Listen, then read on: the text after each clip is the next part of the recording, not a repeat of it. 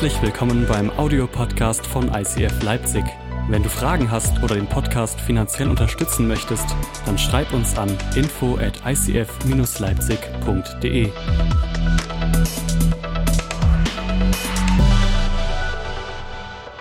habe die Predigt überschrieben mit Wofür bin ich geboren? Wofür bin ich geboren? Die Frage stellt man sich immer mal wieder, oder? Wenn du sie dir noch nicht gestellt hast, vielleicht fängst du sie dir mal an zu stellen. Wofür bin ich geboren? Was ist eigentlich einer der Gründe, warum ich hier bin? Wir lesen zusammen Jakobus 1, die Verse 2 bis 5. Und Leute, Jakobus, weil Jakobus muss dazu gesagt sein, ich weiß nicht, ob ihr euch erinnert, ich habe das schon mal in einer anderen Predigt gesagt, Jakobus war ein ganz, ganz besonderer Kerl. Wisst ihr nämlich warum? Jakobus war der Bruder von Jesus. Und ich weiß nicht, wie du dir das vorstellst, ähm, der Bruder oder die Schwester von Jesus zu sein. Wenn du dann nämlich zur Mama kommst und wir haben das bei unseren Kindern, Luan oder Lina, die streiten sich und dann kommt meistens die Lina und sagt, Mama, der, der Luan hat das und das gemacht. Jetzt stell dir vor, Jakobus und Jesus. Mama, Jesus hat. Nein, hat er nicht. Er ist der Sohn Gottes. Schweig still. Du hast. Oder du kommst als Jakobus aus der Schule und du sagst, hey, ich habe eine Eins geschrieben, Mama. Und Jesus kommt hinterher und sagt, Mama, ich habe heute fünf Leute gerettet. Und wieder stehst du im Schatten. Ich habe heute einen Blinden geheilt, Mama. Ja, und ich habe beim Basketball gewonnen. Toll. Ich glaube, es war nicht nur einfach, Jesu Bruder zu sein, oder? Zu wissen, dein Bruder ist der Messias. Er ist der Retter, auf den dein ganzes Volk wartet. Und es wird ganz, ganz spannend auf der anderen Seite, nämlich, wenn du der Bruder von Jesus bist, dann weißt du auch ganz genau, wer Jesus ist. Du hast ihn kennengelernt. Du bist mit ihm unterwegs gewesen. Du hast ihn predigen gehört. Du hast ihn beten gehört. Du hast ihn fasten sehen. Du hast ihn weinen sehen. Du hast alles hautnah miterlebt. Du bist sein Bruder. Und mit diesem Hintergrund schreibt Jakobus diesen Brief. Und Jakobus schreibt ihn an Leute, die gerade kurz davor stehen, ihr Leben genommen zu bekommen für den Glauben. Es sind Menschen, die mitgekriegt haben, wie Familienmitglieder von ihnen verbrannt wurden, weil sie an Jesus geglaubt haben. Sie haben mitbekommen, wie sie, wie sie misshandelt wurden, wie sie umgebracht wurden, wie sie bestraft wurden, weil sie Jesus kennen. Und genau an diese Leute schreibt Jakobus diesen Brief. Und er schreibt ab Vers 2, könnt ihr hier mit mir schauen, liebe Brüder, hier sind wir, liebe Brüder und Schwestern, Sagt mal gemeinsam mit mir Schwestern. Schwestern. Wir brauchen Schwestern. Das ist wichtig. Ganz, ganz wichtig in der Kirche. Schwestern sind wichtig. Und alle Männer sagen Amen. Betrachtet es als besonderen Grund zur Freude. Wenn euer Glaube immer wieder hart auf die Probe gestellt wird. Ihr wisst doch, dass er durch solche Bewährungsproben fest und unerschütterlich wird. Diese Standhaftigkeit soll in eurem ganzen Leben ihre Wirkung entfalten, damit ihr in jeder Beziehung zu reifen und tadellosen Christen werdet, denen es an nichts mehr fehlt. Jesus, ich danke dir, dass du uns kennst. Und wenn wir in Proben stehen, wenn wir im Feuer stehen, dass wir nicht alleine sind. Jesus, ich bete, dass du uns heute ein Stück mehr mit dort hineinnimmst, was du bereit hast, wie du uns stärken willst, wie du uns vorbereitet hast und vorbereiten willst auf die Situationen, die noch kommen werden. Wir lieben dich, Jesus. Amen. Amen. Vielen, vielen, vielen Dank, Jonas.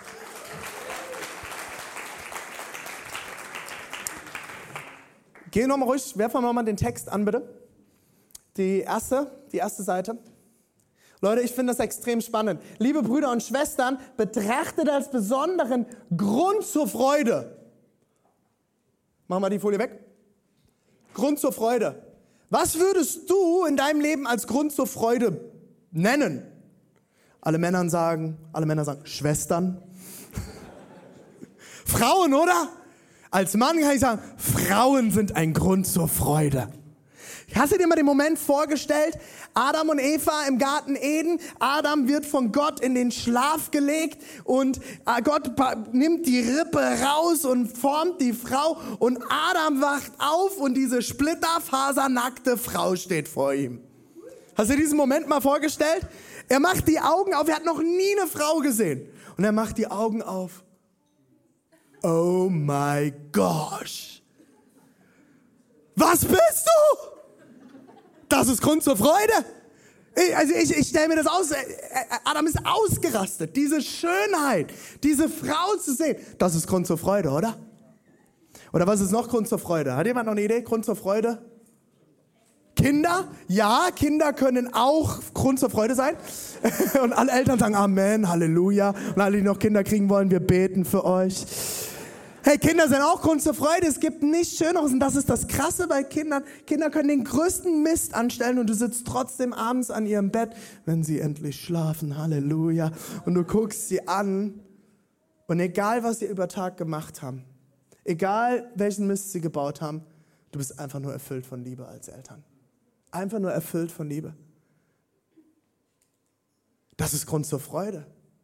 Es gibt so viele Gründe zur Freude. Jetzt darfst du nochmal die Folie anwerfen. Aber, aber, aber wenn euer Glaube immer wieder auf hart, hart, hart, ne? nicht nur ein bisschen, hart auf die Probe gestellt wird. Wenn der Glaube hart auf die Probe gestellt wird. Also du zweifelst, du dich hinterfragst, du dich fragst, wo ist Gott gerade? Warum ist Gott nicht da? Warum heilst du mich nicht endlich? Warum hast du mich alleine gelassen? Warum passiert ausgerechnet mir das? Besonderer Grund zur Freude. Yeah! Danke Gott, dass ich mich heute nicht gut fühle. Crazy, oder? Ist jetzt nicht der Moment, wo jeder direkt sagt, Halleluja, Amen. Danke für diese Ermutigung, Jakobus. Danke, dass du uns das zusprichst. Darauf warten wir seit Jahren, dass uns jemand sagt, in den harten Phasen sollen wir uns freuen. Das ist einer der Gründe, warum Luther den Jakobusbrief aus der Bibel entfernen wollte. Ist wirklich so. Wenn es nach Luther gegangen wäre, hätte er Jakobusbrief aus dem äh, neutestamentlichen Kanon herausgenommen. Weil genau diese Verse, nee, nee, nee, nee, das, hey, wo ist denn da die Gnade? Wir haben doch an Gnade als Kirche.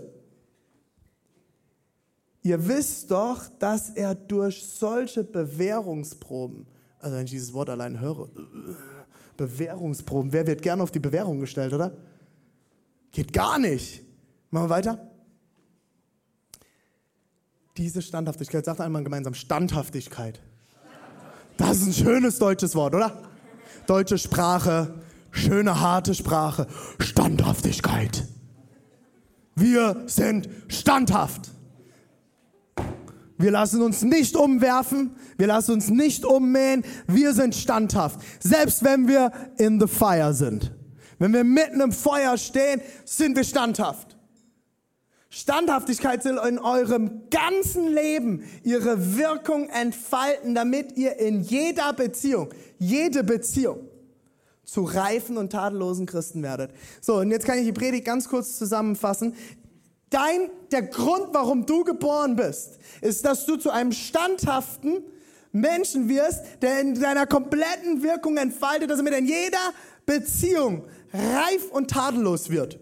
Das ist einer der Hauptgründe, warum wir hier sind. Wir wollen, wir sollen ein Abbild Gottes sein und Gott hat immer reine, tadellose, reife Beziehung. Gott ist nämlich reif. Reifer als Gott kann man nicht werden. Der ist auch nicht überreif, der ist einfach reif. Kennt ihr das bei Bananen? Es gibt, es gibt grün, es gibt richtig schön gelb, es gibt gelb mit schwarzen Flecken und es gibt schwarze Bananen. Die schwarzen Bananen nimmt man nur noch für den Milkshake. Da sind die super. Perfekt, richtig schön süß. Aber wenn ich die sehe, habe ich keinen Bock drauf. Gott ist nicht überreif, der ist nicht schwarz, ist keine schwarze Banane, ne? Der ist keine schwarze Banane. Der ist schön gelb. Vielleicht ein paar kleine schwarze Punkte drauf auf der Banane. Gott ist reif. Und genauso sollen wir reif sein in unseren Beziehungen. Wir sollen reif sein in unseren Beziehungen. Das ist ein Grund. Und jetzt wird's, jetzt kommt's richtig fett, Leute. Was sind die Momente in deinem Leben, die dich zu der Person gemacht haben, die du heute bist? Waren es die Momente, wo du mit jemandem im Kino warst? Waren es die Momente, wo du abends beim Biertrinken dich gefreut hast und einen Humpen gehoben hast? Halleluja. Amen. Ich sage nicht, dass das schöne Momente sind. Die sind genial. Aber doch mal ganz ehrlich, das, was dein Leben geprägt hat und dich zu der Person gemacht hast, die du heute bist, das waren leider nicht die, die, die, die tolle Übernachtungsparty als Kind. Das waren die Momente, wo es hart wurde, wo es heiß wurde, wo du Feuer unterm Hintern bekommen hast, wo du gezweifelt hast, wo du dich alleine gefühlt hast, wo du herausgefordert warst, oder? Die Momente, wo du dich durchgekämpft hast, oder? Seid ihr da? Seid ihr wach? Das sind doch die Momente, in denen wir am meisten geprägt und geformt wurden. Und das sind auch die Momente, wo es sich am Ende zeigen wird. Wie gehen wir da durch? Was kommt am Ende hinten raus? Harte Zeiten im Leben machen dich entweder besser oder bitter. Entweder besser oder bitter. Und wir alle kommen in diese Phasen in unserem Leben. Du kannst auch als Christ nicht vor den Herausforderungen des Lebens weglaufen. Es gibt Christen, die sagen, wenn du Jesus hast, wird alles gut.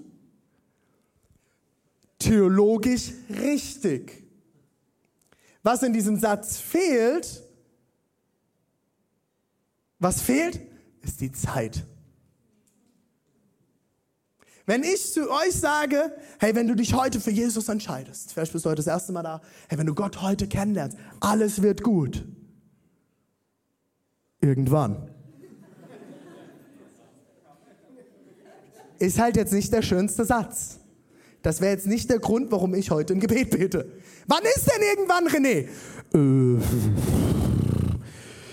also ich musste das jetzt erklären. Also seit der Apostelgeschichte, Jesus hat gesagt, er wird wiederkommen. Es gibt so eine Zeit, das ist jetzt schon ungefähr knapp 2000 Jahre und seitdem warten Leute darauf, dass alles gut wird. Also was willst du mir jetzt sagen? Es wird irgendwann gut, aber du weißt nicht wann? Ja, korrekt. Es wird irgendwann alles gut werden. Die Offenbarung sagt es uns ganz klar, es wird der Moment kommen, wo keine Tränen mehr, kein Schmerz, kein Tod, kein Leid. Aber solange du auf diesem Planeten verweilst und du noch lebendig bist, noch nicht in eine neue Kreatur in den Himmel gegangen bist, wirst du mit dem Leid dieser Welt und den Schmerzen dieser Welt, du wirst mit, sind Kinder hier im Raum? Ja, wie sage ich das jetzt? Mit nicht so netten Menschen in Kontakt kommen.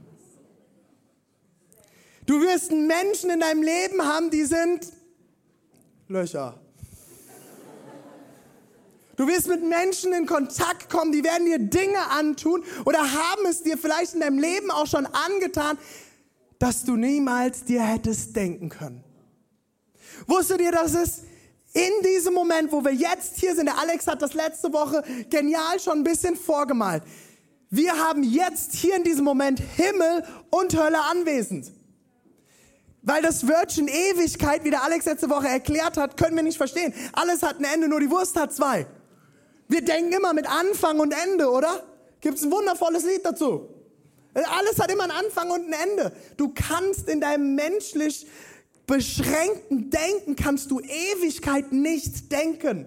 Das funktioniert nicht. Wir können nicht denken ohne Anfang und wir können nicht denken ohne Ende. Wenn wir aber von Ewigkeit reden und sie keinen Anfang hat, ist sie genauso jetzt anwesend, wie sie in unserer Zukunft anwesend ist und in unserer Vergangenheit. Hat Alex letzte Woche perfekt erklärt. Das heißt, jetzt in diesem Moment hier ist Hölle anwesend.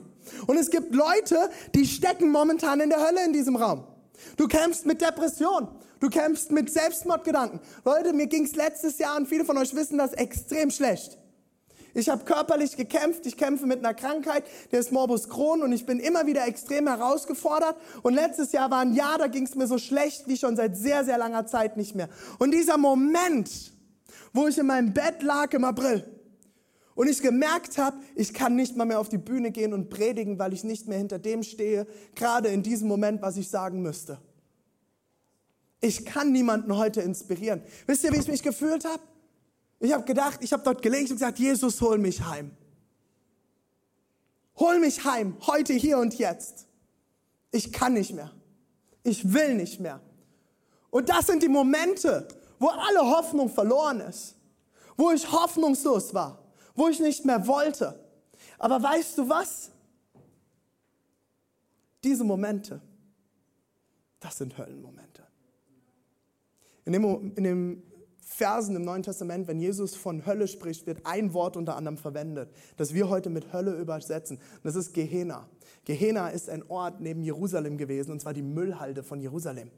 Es war die Müllhalde von Jerusalem. Dort hat es gebrannt, dort hat es gestunken, dort haben die Aussätzigen, die Leprakranken gelebt, dort waren Tiere, dort ging es rund, dort hat es gebrannt. Und wenn Jesus davon spricht, dort ist Zähneklappern und Feuer und es ist heiß, dann ist das dieser Müllberg, von dem er redet, wo es brennt, wo die Tiere sitzen und die, die letzten Knochen abnagen etc. Und jeder wusste in dem Moment, wenn Jesus von Gehenna Hölle spricht, wusste jeder, er spricht von diesem Ort. Es ist der schlimmste Ort, den ein Mensch in Jerusalem kannte. Viele von uns kennen Hölle.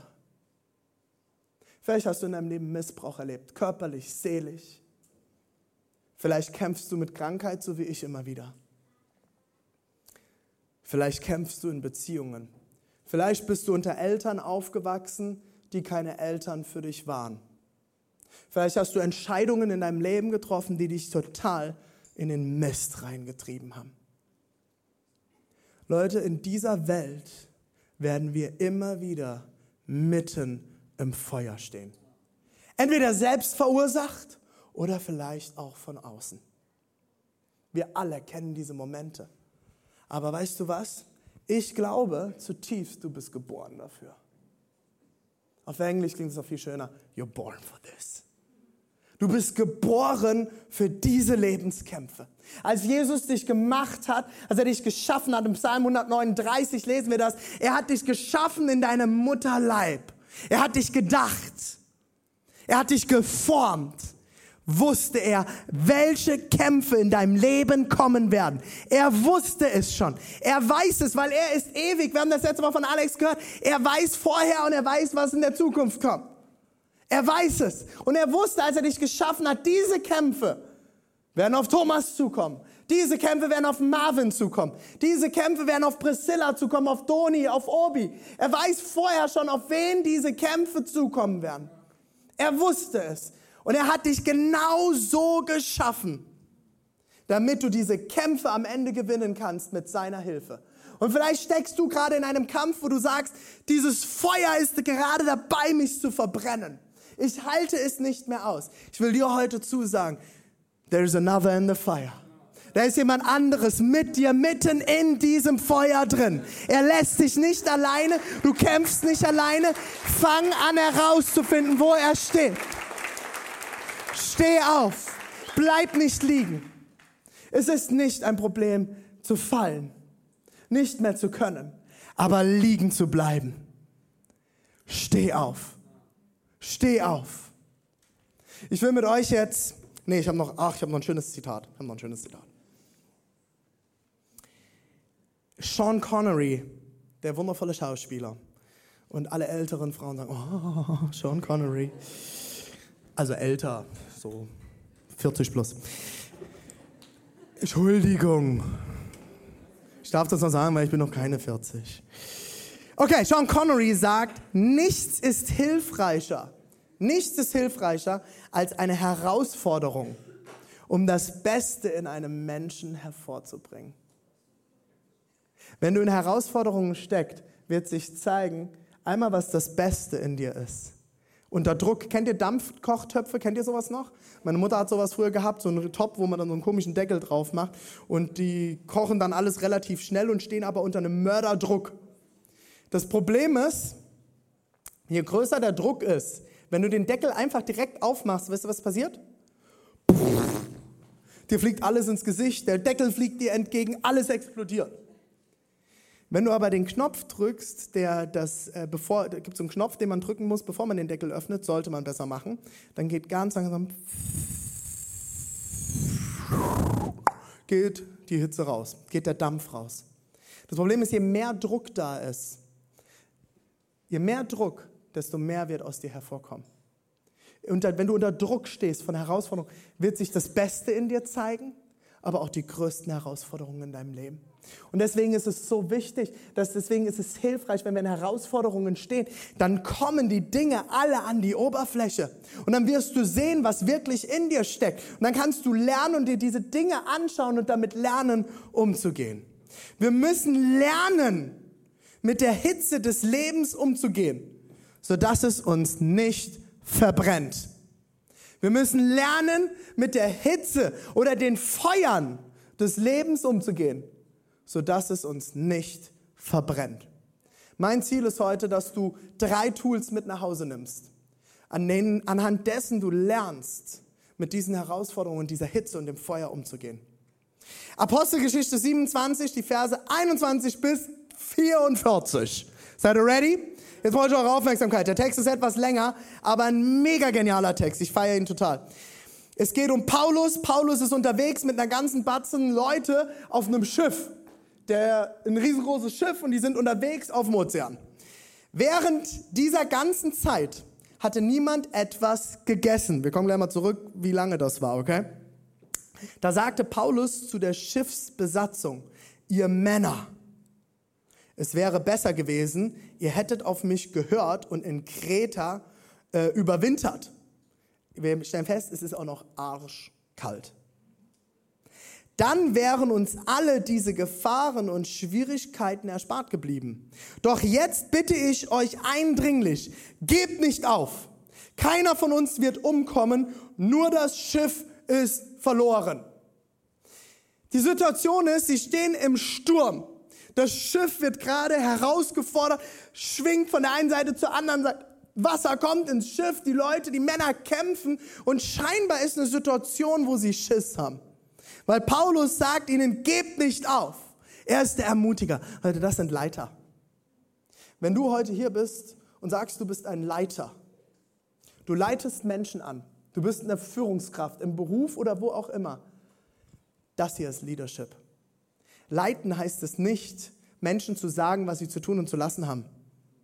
Leiten bedeutet, Menschen zu befähigen, eigenständige Entscheidungen zu treffen und sie dazu zu ermutigen. Ein Leiter steht bei den Leuten und ermutigt sie. Er bringt neue Hoffnung. In der letzten Nacht stand neben mir ein Engel, sagt Paulus, ein Engel des Gottes, dem ich gehöre und dem ich diene. Er sagte, fürchte dich nicht, Paulus. Du wirst vor den, vor den Kaiser gebracht werden. So hat Gott es bestimmt und auch alle anderen auf dem Schiff wird Gott deinetwegen am Leben lassen. Deshalb habt keine Angst. Keine Angst. Sagt er zu den Männern. Deshalb habt keine Angst. Ich, ich, Paulus, vertraue Gott. Er wird sich erfüllen, es wird sich erfüllen, was er mir gesagt hat. Wir werden auf einer Insel stranden. Wir trieben schon die 14. Sturmnacht im Mittelmeer. So, jetzt überleg mal. 14 Tage und die haben noch nichts gegessen. Ich krieg die Krise, wenn ich drei Stunden nichts esse.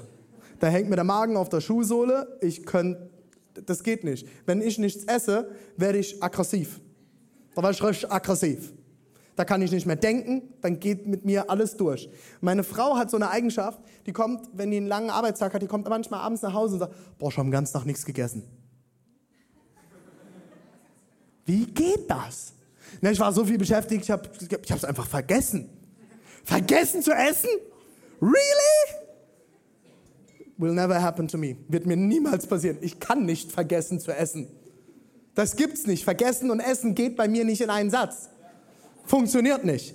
Sie haben 14 Tage 14 Tage haben sie schon nicht wirklich was gegessen. Gegen Mitternacht meinten die Matrosen, dass sich das Schiff einer Küste näherte.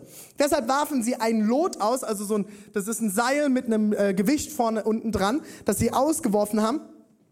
und maßen eine Wassertiefe von etwa 40 Metern. Kurz darauf waren es nur noch 30 Meter. Da bekamen sie Angst, auf ein Küstenriff aufzulaufen. Sie warfen am Heck vier Anker aus. Vier Anker. Und warteten sehnsüchtig darauf, dass es hell würde. Doch in der Dunkelheit versuchten die Matrosen, das Schiff heimlich zu verlassen. Unter dem Vorwand, sie müssten auch, sie müssten auch vom Bug aus Anker auswerfen. Wollten sie das Rettungsboot zu Wasser lassen. Doch Paulus machte dem Hauptmann und den Soldaten klar, wenn die Besatzung nicht auf dem Schiff bleibt, seid ihr alle verloren. Da kappten die Soldaten die Haltetau und das Rettungsboot stürzte in die Tiefe. Am Morgen, am, im Morgengrauen forderte Paulus alle auf, endlich etwas zu essen. Ich liebe Paulus. Seit 14 Tagen seid ihr voller Anspannung und habt kaum etwas zu euch genommen sagte er. Wenn ihr überleben wollt, müsst ihr jetzt etwas essen. Einfache Aussage. Und ihr dürft, ihr dürft sicher sein, euch wird nichts passieren. Keinem von euch wird auch nur ein Haar gekrümmt werden.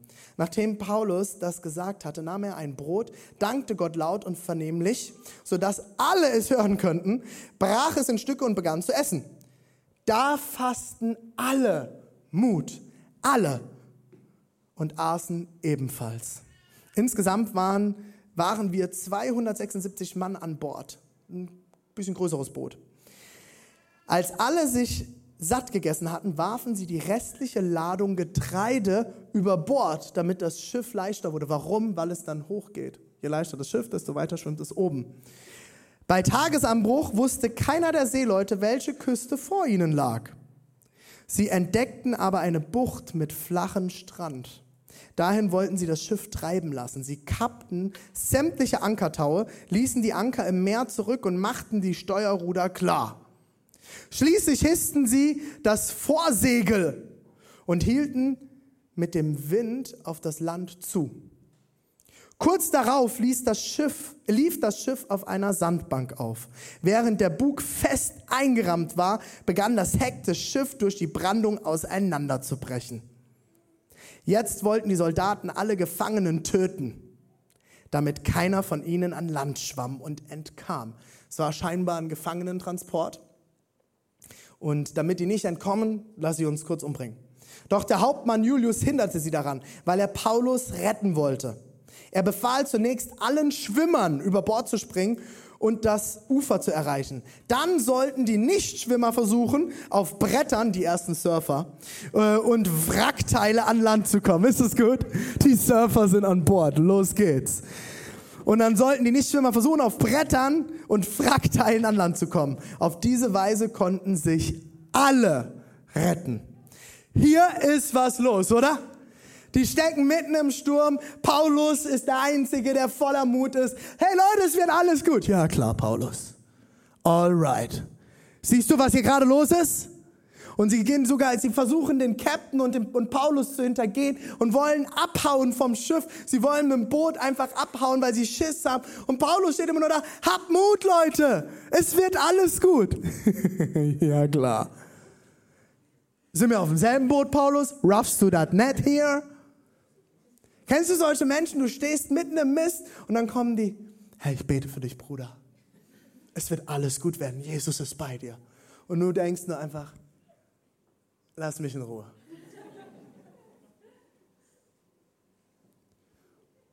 Kennst du diese Leute? Und dann haben sie noch einen Bibelvers und haben noch ein Bild. Ich sehe, wie ein Schiff fährt und du bist auf diesem Schiff und die Segel werden gerade erst gehisst. Der Sturm ist stark. Du wirst das schaffen. Gott ist der, der Heilige Geist ist der Wind, der reinbläst. Und du stehst dann und sagst, really? Ich kann es gerade nicht hören. Ich steck im absoluten Mist und du hast nichts Besseres auf Lager. Genau so war Paulus. Und soll ich dir was sagen? Genau diese Leute brauchst du in deinem Leben. Und ich weiß genau, wie sich das anfühlt. Der Thomas war das letztes Jahr für mich. Der Thomas ist da auch der gnadenlose Optimist. Der steht neben mir und sagt, nee, das wird gut. Und ich habe manchmal gesagt, ich, hätte ihm am liebsten auf die Fresse gehauen. Sagt, halt den Mund! Und ich habe dich auch ein, zweimal ganz schön angefahren, ne, Thomas? Und Thomas hat aber trotzdem, er hat festgehalten. Er war der Bruder an meiner Seite, den ich in dem Moment gebraucht habe. Er hat gesagt, René, steh auf.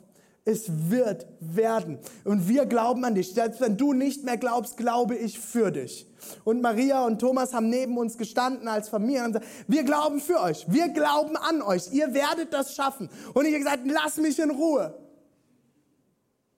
Aber insgeheim wusste ich, dort sind Leute, die stehen für mich ein, die beten für mich, die stehen hinter mir, die ermutigen mich. Und die sind da, wenn ich sie brauche. Das war Paulus in dieser Situation. Hey, wie kannst du mit diesem Feuer jetzt umgehen? Mein erster Punkt, mein erster Punkt, ganz einfach. Siehst du es kommen? Siehst du das Feuer kommen? Sei vorbereitet, damit du nicht weglaufen musst. Es scheint, als wäre Paulus der ganzen Situation zwei Schritte schon längst voraus. Er, es scheint, als sei er vorbereitet. Bist du immer noch schockiert, wenn schwierige Zeiten kommen?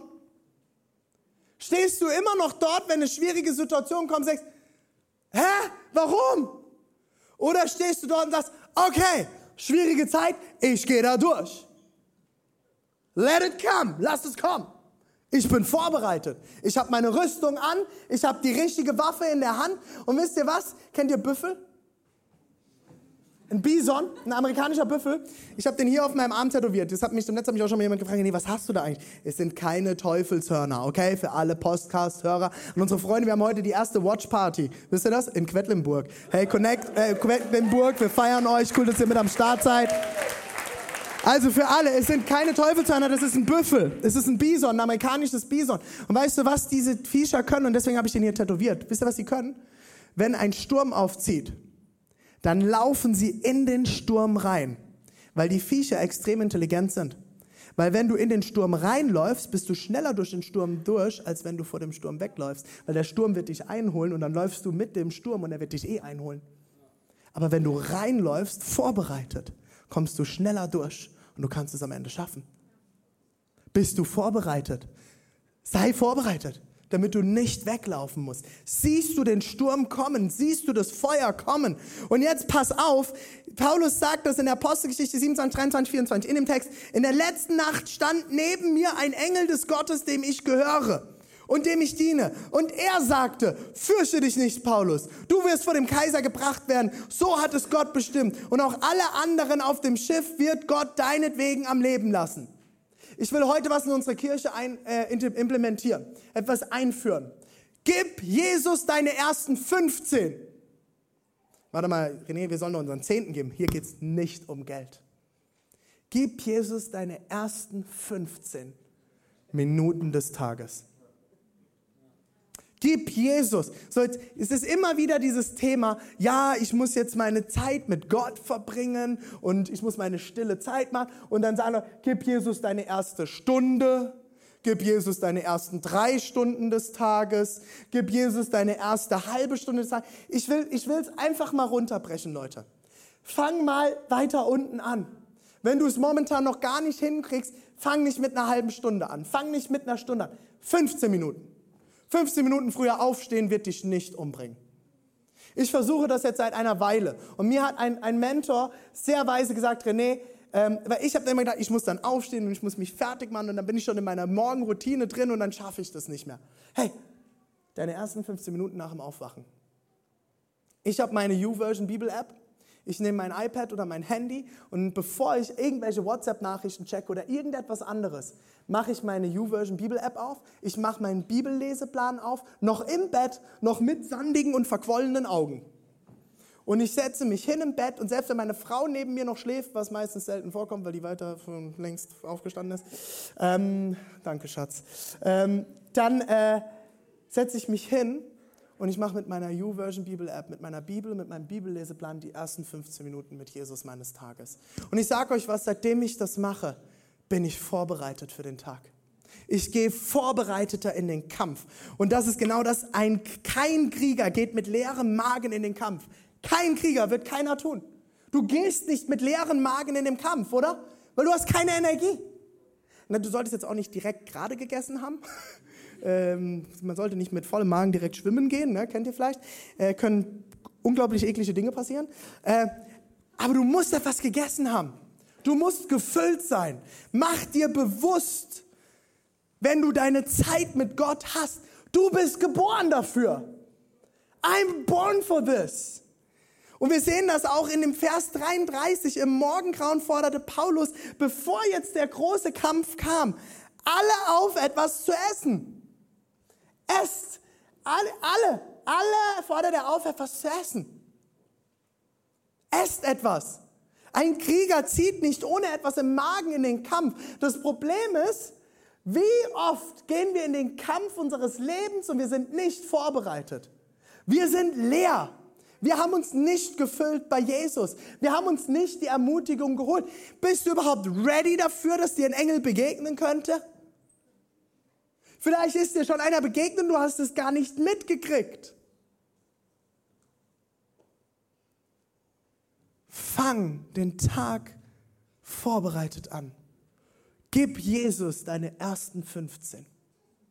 Nimm dir dein, dein Heft. Wir haben letztes Jahr haben wir die Hefte verteilt, die, ähm, äh, die Shape Journals. Wir haben die letztes Jahr verteilt. In deiner Willkommenstüte ist auch eins drin. Wenn du noch eins brauchst, komm am, am der Next Step Lounge heute vorbei. Wir wollen dir eins geben. Mit deinem Next Step Journal. Du kannst in 15 Minuten mit einem Vers kannst du ganz kurz dich ausrichten auf den Tag. 15 Minuten. Sei vorbereitet. Der zweite Punkt ist, durchdenke es. Wenn du in einer heißen Phase bist und das Feuer brennt, musst du die Situation anfangen zu durchdenken und nicht weglaufen. Du musst anfangen zu ergreifen, was Gott gerade tun will, wo er dich vorbereitet, was er in deinem Herzen tun will. Und wir sehen das in den Versen 34 bis 36. Wenn ihr überleben wollt, müsst ihr jetzt etwas essen und ihr dürft sicher sein, euch wird nichts passieren. Und am Ende, geh mal eins weiter, am Ende und da fasten alle neuen Mut. Sie fasten alle neuen Mut. Sie haben die Situation durchdacht, sie haben sich vorbereitet. Sie wussten, was passieren kann. Was macht Paulus? Er macht den Leuten bewusst, wer Gott ist. Nachdem Paulus das gesagt hatte, nahm er ein Brot, dankte. Geh nochmal eine äh, Seite zurück, sorry. Eine Folie zurück. Ja. Jetzt etwas essen und ihr dürft sicher sein, euch wird nichts passieren. Keinem von euch wird auch nur ein Haar gekrümmt. Er macht ihnen bewusst, wer Gott ist, was Gott bereit hat. Wenn du vorbereitet bist, du musst ein Mantra in deinem Kopf haben, Gott ist da. Er ist hier. Auch wenn ich es nicht spüre, wenn ich es nicht sehe. There is another in the fire. Da ist jemand anderes mit mir hier im Feuer. Es ist Gott, es ist Jesus. Mach dir bewusst, was Gott dir zugesagt hat. Was will Gott tun? Wo ist Gott am Werk? Wo brauchst du Hilfe? Was ist Gottes Perspektive? Geh nicht alleine durch. Und jetzt sagst du vielleicht, René, was hat das mit meiner Krankheit zu tun? Leute, ich kann euch das nicht sagen, warum ich immer noch mit meiner Krankheit immer wieder kämpfe. Ich kann es nicht verstehen, warum Gott mir noch nicht alle Schmerzen genommen hat. Aber ich weiß, und das hat er mir zutiefst zugesagt, es wird der Tag kommen. Und letztes Jahr hat er mir gesagt, René, du gehst durch diese Phase durch. Und jetzt pass auf, ich, ich teile etwas sehr Intimes mit euch. Gott hat mir gesagt, René, diese Kämpfe mit deinen Schmerzen werden dich vorbereiten auf andere Kämpfe. Weil wenn du lernst, mit den Schmerzen mir immer noch nachzufolgen, dir immer wieder meine Hoffnung zu holen, dann wirst du mit den Brandpfeilen, die kommen werden, anders umgehen können. Und ich erlebe das gerade das erste Mal, dass Brandpfeile geschossen werden und sie fangen an, an mir abzuprallen, weil ich gelernt habe, in diesem Feuer zu stehen. Und ich sage nicht, dass ich am Ende bin, Leute. Ich will euch jetzt nicht sagen, hier, ich bin der King. Ich will euch einfach ermutigen, wenn du lernst, in diesen Phasen dich an Gott zu klammern, deine 15 Minuten zu suchen, dir Zeit zu nehmen für Gott, dann wirst du anders in diesem Feuer stehen. Du wirst anders drin stehen können. Du wirst anders kämpfen können. Brandpfeile, die dich sonst zerstört haben, können abprallen. Und Leute, ich bin durch viele Kämpfe in meinem Leben schon durch und du wahrscheinlich auch. Einer meiner größten Kämpfe war vor acht Jahren in einer Kirche in Frankfurt, in der ich gearbeitet habe, die in einer riesengroßen Krise steckte. Und ich habe eine Studentenarbeit aufgebaut. Und die Gemeindeleitung und alle standen so in der Krise. Wir hatten ständig Leitungsteamtreffen, die mit Schreien, Beschimpfungen und allem Möglichen endeten. Ich war in einer Mitarbeiter, in einer, in einer Leiterrunde. Wir waren 50, ungefähr 50 bis 60 Leute. Und ich habe Vision weitergegeben. Mein Pastor hat mir damals gesagt, René, gib mal Vision weiter. Das, was uns Gott aufs Herz gelegt hat als Team. Und ich stehe vorne und in dem Moment steht jemand auf aus der, aus, dem, aus der ganzen versammelten Mannschaft vor allen und schreit mich an vor allen. Halt deine. Es geht nur um dich. Wo ist Jesus da drin? Was willst du hier sagen? Und in mir ist alles zusammengebrochen in dem Moment. Ich habe angefangen zu heulen und bin heulend rausgerannt. Diese Brandpfeile und diese Kämpfe, die haben mich vorbereitet auf das, was wir heute hier tun. Ich bin vorbereitet, wenn Leute ein Problem damit haben, wie wir hier Kirche bauen. Ich bin vorbereitet auf die bösen E-Mails. Ich kann Dinge heute an bestimmten Stellen an mir abprallen lassen, weil ich mich durchgekämpft habe. Und ich kann Situationen anders durchdenken, weil ich es gelernt habe, in den Kämpfen zu stehen. Und ich sage nicht, dass ich am Ende bin. Aber ich will dich ermutigen, wenn du in Kämpfen stehst, nimm sie an. Kämpfe sie. Kämpfe sie zu Ende. Lauf nicht weg. Hör auf, vor dir selbst und den Kämpfen deines Lebens wegzulaufen. Sei vorbereitet. Seh es kommen. Sieh es kommen und durchdenke es.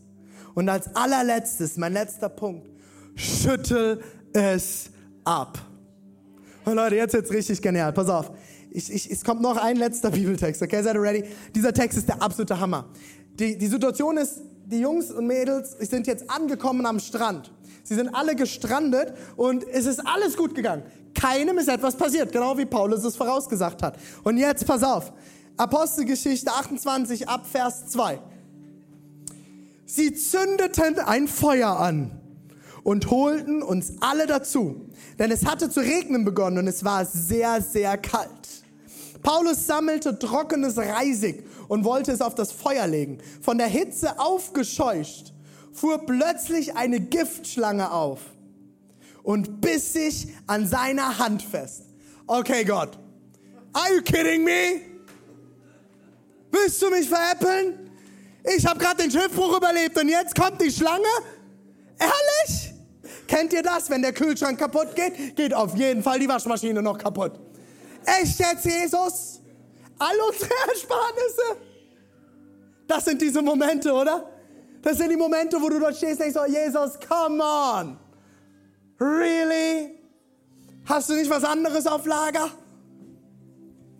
Und die beißt sich in der Hand fest, die Inselbewohner. Weißt du, welche Insel das ist? Malta. Jesus ist auf Malta, äh, Paulus ist auf Malta gelandet. Die Inselbewohner sahen die Schlange an seiner Hand und riefen entsetzt, das muss ein Mörder sein. Er ist zwar im Meer entkommen, doch nun sorgt die Göttin der Rache dafür, dass er nicht am Leben bleibt. Das abergläubige Volk in Malta schließt direkt darauf, was ja auch gar nicht mal so unklug ist, ey, wenn er schon den Schiffbruch überlebt hat und jetzt direkt eine Schlange ihn beißt, irgendwas stimmt hier nicht. Der muss einen an der Waffel haben. Der muss ein Mörder sein, der muss, der muss ein schlimmer Mensch, Mensch sein, sonst passiert einem sowas nicht. Aber Paulus schleuderte das Tier ins Feuer, ohne dass ihm etwas geschehen wäre.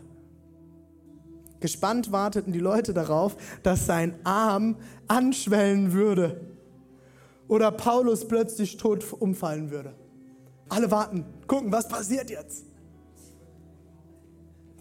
Doch als sie auch nach langer Zeit nichts Ungewöhnliches beobachten konnten, änderten sie ihre Meinung.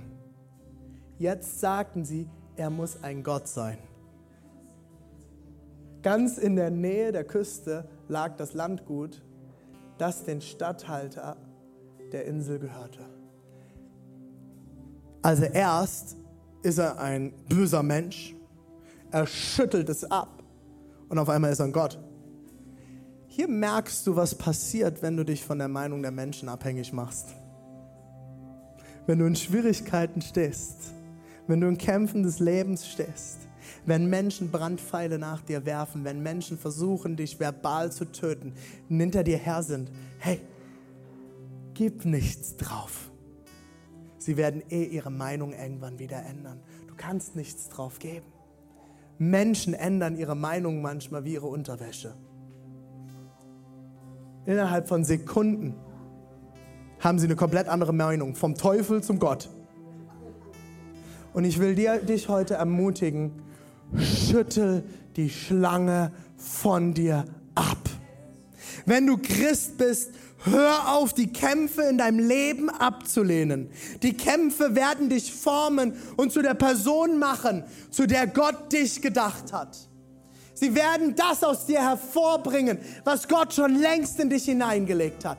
Nur die Kämpfe in diesem Leben werden dich am Ende wirklich dazu machen, zu wem du gedacht bist. Gott hat sich etwas gedacht, als er dich geschaffen hat. Und je nachdem, wie du durch die Kämpfe gehen wirst, wird hervorkommen, was Gott in dich hineingelegt hat. Und ich habe ein Bild dabei. Einmal ein Feuer.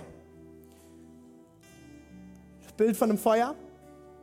Nee, das nicht. Das andere in einem Feuer. Das Feuer, ihr seht das Feuer, wenn du in diesem Feuer stehst, du wirst verbrennen. Und jetzt habe ich euch ein zweites Feuer mitgebracht von Leuten, die drumherum sitzen um so ein Feuer. Seht ihr das, was passiert, wenn du um dieses Feuer mit Leuten drumherum sitzt? Dein Gesicht wird auf einmal erhellt. Und Menschen können erkennen, wo Christus in dir ist. Je nachdem, wie du mit Feuer umgehst, wird aus dir reflektiert werden, was in dir drin steckt. Das Feuer wird reflektieren, was in dir ist. Und wenn du gefüllt bist mit Gott, wenn du gefüllt bist mit seinem Wort und du die Kämpfe annimmst, und ich sage nicht, dass es Momente gibt, wo du zusammenbrichst und nichts mehr gibt. Und dann häufig hoffe ich für dich, dass du Leute um dich drumherum sitzen hast, wie bei diesem Feuer, die dir zur Seite stehen, die dich ermutigen, die dich anfeuern. Aber ich ermutige dich und ich bete für dich, dass du den Moment findest, wo du aufstehst und du sagst, ich schüttel all den Mist ab, all das, was gewesen ist. Ich schüttel den Missbrauch von mir ab. Ich schüttel ab, was hinter mir liegt. Ich schüttel ab, wo Menschen mich gemobbt haben, wo Leute mich missbraucht haben, wo Leute gegen mich waren. Ich schüttel das ab und ich fange an zu kämpfen und dem Sieg entgegenzulaufen. Schüttel es ab. Sehe es kommen. Sei vorbereitet. Und es muss der Moment kommen, wo du es abschüttelst, wo du es hinter dir lässt und wo du kämpfst und wo du weißt, Gott ist bei dir. Er ist da. There is another in the fire. Genau wie bei Daniel in der Löwengrube. Gott war da. Er wurde in die Löwengrube geschmissen, aber Gott war da. Er war mitten in, in dieser Grube. Oder als die Jungs ins Feuer geschmissen wurden. Kennt ihr die Story? Sie wurden in den Feuerofen geschmissen. There is another in the fire. Sie standen in dem Feuerofen und drohten zu verbrennen. Und alle standen um den Ofen drumherum. Und was ist passiert? Sie erkannten, Gott war mit ihnen. Weil sie im Feuer standen. Und was ist passiert? Sie verbrannten nicht. Du bist geboren dafür. Du bist geboren dafür, im Feuer zu stehen und nicht zu verbrennen. Und egal was es ist, ob du mit einer Sucht kämpfst, ob du mit dir selbst kämpfst, ob du mit deinem Partner kämpfst, ob du mit Einflüssen von außen kämpfst, du bist nicht dafür geboren zu verbrennen. Du bist geboren dafür zu siegen. Du bist geboren für diese Kämpfe. Ihr seid als Ehepaar geboren für diesen Kampf, in dem ihr steht. Nehmt ihn in Angriff steht auf und kämpft. Lass uns gemeinsam aufstehen, Church.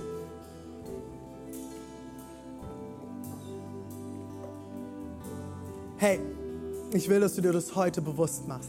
Und wir werden jetzt nochmal gemeinsam singen. Und während wir singen, will ich, dass du dir bewusst machst, du bist geboren, um zu kämpfen. Du bist geboren, um zu siegen. Du bist geboren, um wieder aufzustehen. Und ich bete jetzt, Jesus, für jeden Einzelnen, der heute Morgen hier steht, der heute Morgen hier steht und kämpft, der mit sich selber kämpft, der mit Leuten von außen kämpft, der mit Dingen in sich kämpft, der mit Krankheit kämpft, der mit Herausforderungen kämpft, der in seiner Ehe kämpft, Jesus. Ich bete für jeden Einzelnen, dass du heute Morgen kommst und dass du Sieg schenkst. Jesus, ich bete für neuen Mut Mut. Ich bete für Mut, aufstehen zu können. Ich bete für Mut, aufstehen zu können. Jetzt in diesem Moment, wenn du heute Morgen hier bist und sagst, ich bin entmutigt, ich habe keine Hoffnung mehr. Ich bete jetzt in diesem Moment, dass der Heilige Geist kommt und dir neuen Mut schenkt, aufzustehen, zu kämpfen. Du bist geboren dafür. Und Jesus, ich bete für jeden Einzelnen, der momentan liegt. Ich bete für neuen Mut. Ich bete für neuen Kraft. Ich bete, dass die richtigen Leute um sich herum sind, die dich ermutigen aufzustehen. Du kannst siegen, du wirst siegen. Gott ist jetzt hier. Lass uns gemeinsam singen.